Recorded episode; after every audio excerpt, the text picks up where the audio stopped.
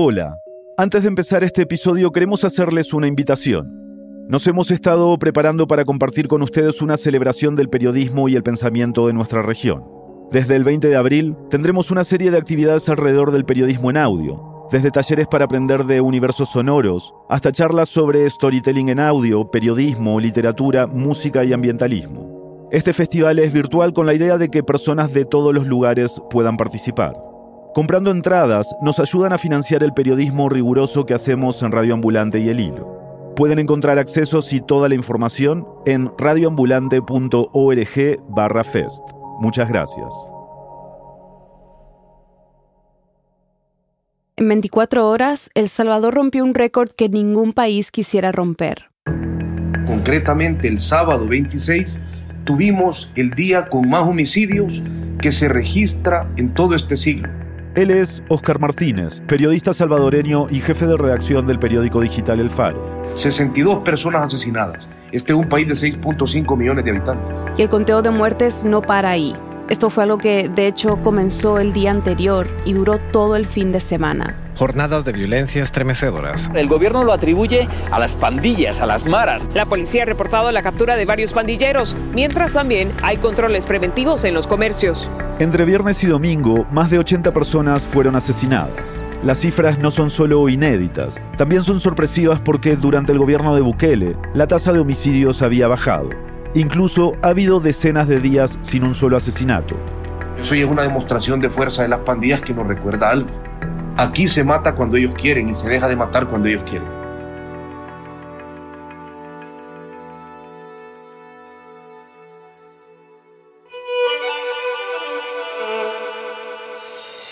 Bienvenidos a El Hilo, un podcast de Radio Ambulante Estudios y Vice News. Soy Silvia Viñas. Y yo soy Eliezer Budasov.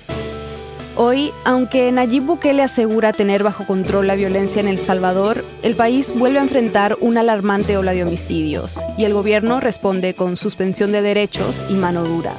¿Qué revela lo que está ocurriendo sobre su forma de lidiar con las pandillas?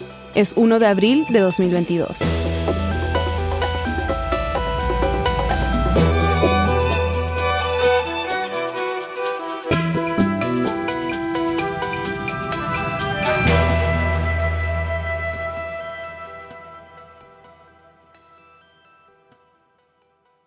El contexto necesario para entender todo esto tiene que ver con cifras de muertos. En un país como El Salvador, entender ese número es tan importante como saber el clima o el tipo de cambio del dólar en otros países. No hay un político que yo recuerde en este país que no haya prometido en elecciones reducir los homicidios. Al final, este es un país tan trágico, tan triste, que durante muchos años hay un número que es el que más ha importado. ¿Cuántos homicidios tenemos por cada 100.000 habitantes? Ese número, es decir, la muerte, nos termina resumiendo como sociedad. Y claro, un político necesita mover ese número para abajo. Y Bukele durante un tiempo logró bajarlo. Bukele ha logrado las cifras, las menores cifras de homicidio desde que llegó al poder. El Salvador tenía una tasa de homicidios que durante todo el siglo fue superior a los 40 homicidios por cada 100.000 habitantes por año. Para hacernos una idea, entre 2014 y 2019 hubo más asesinatos en El Salvador que en países que estaban en guerra en esos años, como Somalia y Ucrania. Bukele asumió a mediados de 2019 y los homicidios empezaron a bajar. Desde el gobierno dicen que eso fue gracias a un plan que anunciaron en las primeras semanas de su mandato, el Plan Control Territorial, una guerra contra las pandillas, así le dicen.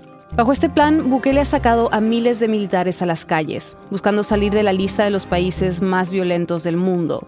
El plan completo es un misterio. Se sabe que son siete fases que Bukele ha ido revelando de a poco sin dar demasiados detalles. En 2020, la tasa de homicidios en El Salvador estuvo por debajo de la de México. Y el año pasado fue el año más seguro desde que se tiene registro, según la Policía Nacional. Durante este gobierno ha habido más de 70 días con cero homicidios. Eso es exótico en el país, que aquí no maten a nadie un día es algo a lo que aún no nos acostumbramos los salvadoreños. Pero la ilusión de un país menos violento se rompió rápidamente hace algunos días. Es imposible que en este país alguien desate una capacidad articulada de muerte como esta que acabamos de ver si no son las pandillas, la Mara Salvatrucha 13, el barrio 18 Revolucionarios y el barrio 18 Sureños. Con sus extorsiones, amenazas y asesinatos, las pandillas o maras se han colado en todos los ámbitos de la sociedad salvadoreña. Es difícil dar con el número exacto de cuántos pandilleros hay en el país, pero según las autoridades son unos 70.000. Solo la Mara Salvatrucha, la más poderosa, la mejor articulada y donde en cuya zona de control ocurrieron la mayor cantidad de homicidios este fin de semana, tiene 40.000 miembros activos en este país.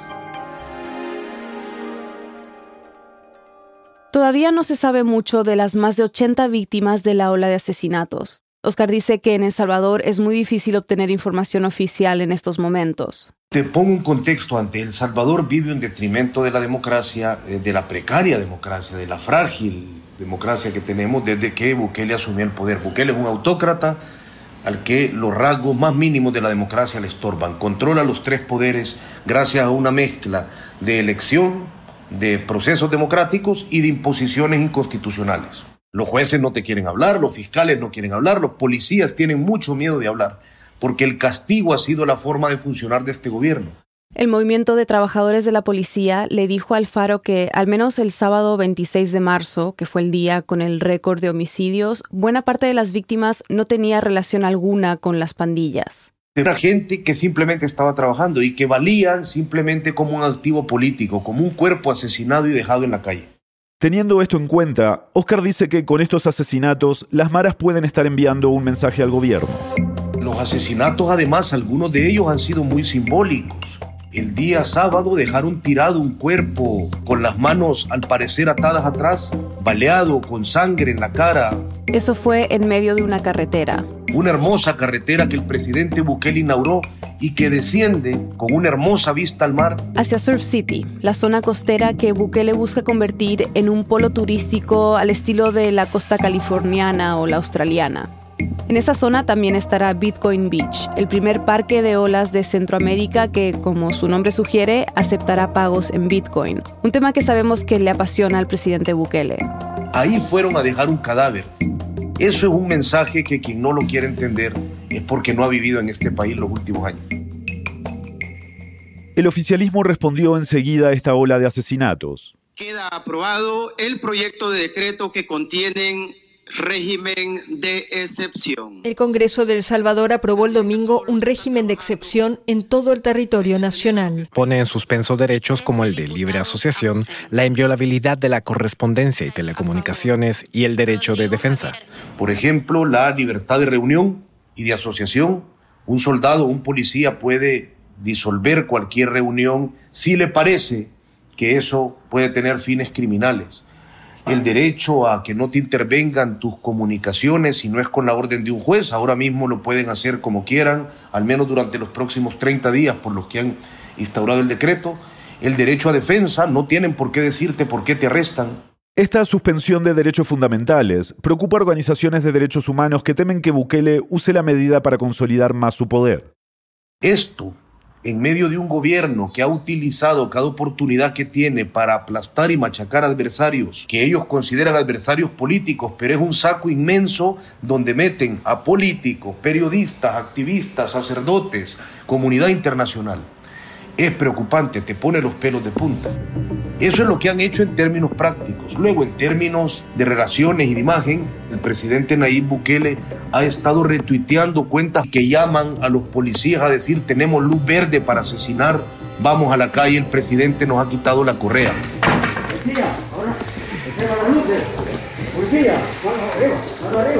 Es el mensaje que está queriendo lanzar, el de un hombre fuerte, el de un Estado militarizado que va a salir a acabar con todos estos asesinos. Desde que comenzó el estado de excepción, policías y militares han salido a las calles para hacer detenciones masivas. El objetivo es atacar la estructura de las pandillas, pero hay varios reportes de abuso de poder de parte de las autoridades y de redadas indiscriminadas. Al cierre de este episodio, la policía salvadoreña dijo que ya había detenido a más de 3.000 personas. Además, Bukele ordenó a las autoridades carcelarias decretar emergencia máxima en todas las cárceles de seguridad y máxima seguridad. Dice que tienen a 16.000 pandilleros en su poder, que les quitaron las colchonetas para dormir y les racionaron la comida. A través de un tuit, Bukele les mandó un mensaje a las pandillas. dijo que por sus acciones sus miembros encarcelados no podrán, cito, ver ni un rayo de sol. En la teoría significa que van a tener encierro 24/7, que no se van a permitir ningún ingreso de absolutamente ningún tipo de productos, que se eliminan los programas adentro de las cárceles de carpintería, de deporte, de lo que haya. En términos reales es difícil saberlo. En la última semana, el Congreso además aprobó un cambio en el Código Penal que aumenta las penas para todos aquellos que pertenezcan a una pandilla o colaboren con ellas. Antes la pena máxima era nueve años de cárcel, ahora serán 45. Todavía nadie puede decir con certeza por qué el fin de semana pasado hubo tantas personas asesinadas. Lo que pasó aún lo estamos descifrando. Sin embargo, hay algunos rasgos que podemos identificar porque no es primera vez que ocurre esto. Ya volvemos. Este mes en Lupa, nuestra aplicación para aprender español, presentamos las historias de cuatro mujeres indígenas que decidieron desafiar el status quo y crear mejores futuros para sus comunidades. Descarga Lupa en tu móvil y escucha cómo la boliviana Lidia Guayas demostró que la cima de las montañas también les pertenece a las mujeres aymara.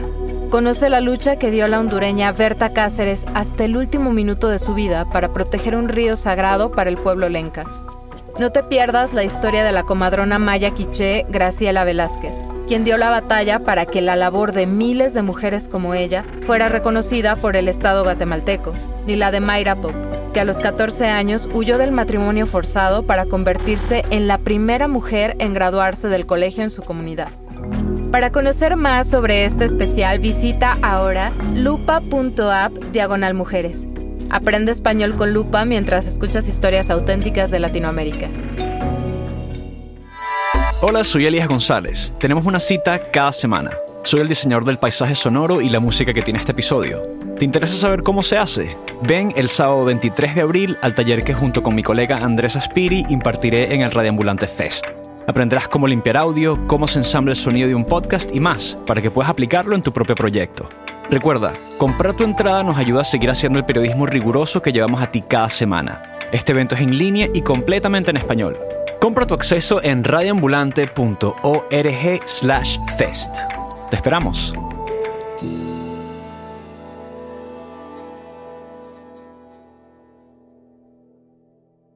Estamos de vuelta en el hilo. En la historia reciente del Salvador, nadie ha tenido una fórmula mágica para reducir la tasa de homicidios. Ya son tres gobiernos que lo han intentado de la misma manera, con negociaciones secretas con las pandillas. Han pactado la reducción de los homicidios a cambio de beneficios carcelarios o incluso a cambio de apoyo electoral, dado que las maras movilizan comunidades muy grandes. Y eso es lo que Oscar y muchos otros periodistas, observadores y analistas creen que ha sucedido ahora. Que esta ola de asesinatos es porque algo salió mal en las negociaciones entre el gobierno y las pandillas, algo que el Faro ha investigado en este y en otros gobiernos. Desde al menos el año 2012, cuando registramos la primera negociación entre las pandillas y un gobierno, en ese caso el gobierno de izquierda del FMLN, en cada negociación en curso, las pandillas han utilizado los cadáveres como un activo político. Esa es la forma en la que educaron a las pandillas para negociar, esa es la manera en la que ocurre. Este gobierno, lo hemos demostrado con documentos del propio gobierno, lleva desde que asumió el poder en junio de 2019 negociando con las tres pandillas. El Faro ha accedido a documentos oficiales, testimonios, audios y fotos como pruebas de las negociaciones secretas del gobierno de Bukele con las pandillas. Según las investigaciones del Faro, además de la reducción de los homicidios, el gobierno también habría negociado apoyo electoral para el partido de Bukele en las elecciones legislativas y municipales del año pasado. Parte de las pruebas que el Faro consiguió correspondían a una investigación que estaba haciendo la Fiscalía contra varios funcionarios del gobierno. Pero el año pasado, después de las elecciones legislativas, los diputados oficialistas se convirtieron en mayoría y, entre otras cosas, destituyeron al fiscal general. De acuerdo con el Faro, el nuevo fiscal designado por el buquelismo desmanteló la unidad que llevaba la investigación sobre las negociaciones con las pandillas. Bukele ha negado por completo las negociaciones. Dice que la reducción en los asesinatos se debe al plan control territorial que mencionamos al comienzo de este episodio y ha criticado a quienes negociaron con las maras antes. Les ha dicho que tienen las manos manchadas de sangre, les ha dicho todo lo que querrás. No tiene ningún problema en referirse a esas negociaciones y no decir ni pío de las decenas de documentos institucionales, oficiales, gubernamentales de su gobierno que hemos publicado, relatando cómo su gobierno también ha negociado con las tres pandillas y ha intentado desaparecer la evidencia de esas negociaciones. Pero ahora quiero decir algo. Yo sé que es reivindicativo del trabajo periodístico que hacemos. Pero bueno, cuando se puede decir, se debe decir. Venimos repitiendo esto desde hace mucho tiempo en nuestros editoriales. ¿Por qué la misma fórmula va a resultar diferente? ¿Por qué aplicar los mismos elementos, negociar en secreto con las mismas personas en el mismo lugar, buscando un elemento electoral, no iba a terminar tarde o temprano en muertos en las calles? Siempre terminó así en la última década. No sé por qué alguien pensó que iba a acabar diferente. ¿Por qué no funcionó la tregua con las pandillas antes? Esto va a sonar muy llano, pero no funcionó porque la clase política de este país está podrida. Yo creo que había alguna oportunidad, sí, llevo 13 años cubriendo pandillas, no las conozco poco. Sí creo que había alguna alternativa, pero decidieron tomar una alternativa que se fue viciando. Se ha reportado que, tras la tregua del 2012, decenas de pandilleros fueron enviados a cárceles de mediana seguridad, donde recibieron varios privilegios. De acuerdo a información de la Fiscalía, habrían recibido celulares, televisores con cable, fiestas y comida. Hasta que se acercaron las elecciones y entró el ingrediente electoral. Oscar se refiere a las elecciones presidenciales del año 2014.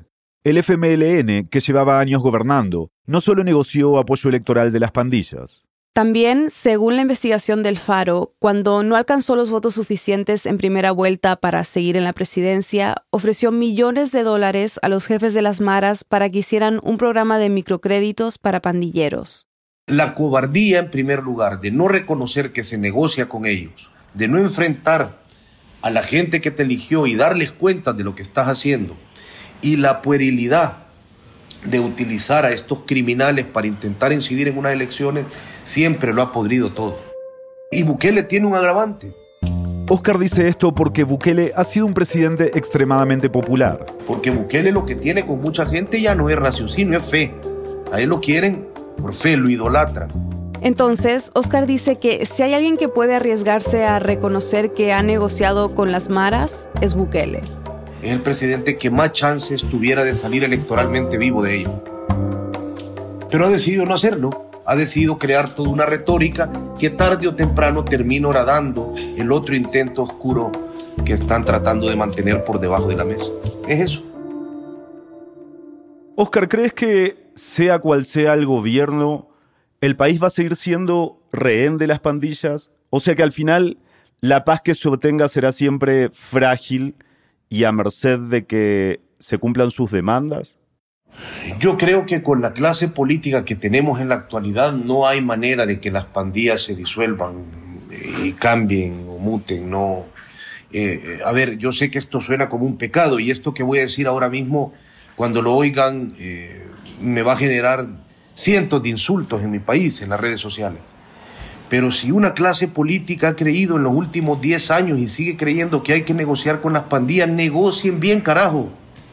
Dejen de negociar de escondidas, dejen de ir por las noches con un calcetín en la cabeza a meterse a centros penales negocien como se debe negociar, hablen sobre la mesa con organismos internacionales asesorando la negociación de cara a la gente. Y no hablo de contarle todos los detalles a la gente, pero de darle un briefing y de que sepan que eso está ocurriendo. Asuman la consecuencia de las decisiones políticas que toman. Dejen de generar una narrativa que obstaculiza con la mano derecha lo que están haciendo con la izquierda. Claro, pero la razón de que no lo hagan abiertamente tiene que ver con el costo político que esto tendría de cara a la sociedad, ¿no? Aunque nunca lo han probado. porque Esta sociedad no es que esté podrida del ADN. Esta sociedad es una sociedad que nunca se le enseñó paz. Cuando la guerra terminó, los acuerdos de paz fueron acuerdos políticos. Cómo convertir a la guerrilla en un partido político, cómo desmovilizar a los militares y regresarlos a los carteles. No fue un acuerdo económico ni fue un acuerdo social. Aquí no se encaró a ninguna víctima con ningún victimario, ni se puso a reconstruir el tejido social en las zonas donde las familias habían tenido a un soldado y a un guerrillero. Aquí a la gente se le dijo de repente, hay paz y olvídate de tu doctorado en fusil, porque ya no sirve en nada. Y la gente no se olvida de eso tan fácil. Entonces, no es que la gente quiera bala para las pandillas porque son atrofiados del cerebro. No conocen otra solución, no saben cómo se puede resolver y eso no es culpa de la sociedad, es culpa de una construcción política muy desigual que dejó de lado a la gran mayoría de la población. Y también ese efecto de que las pandillas han abusado de esta sociedad de una forma cruel y sanguinaria durante décadas y la gente está absolutamente harta.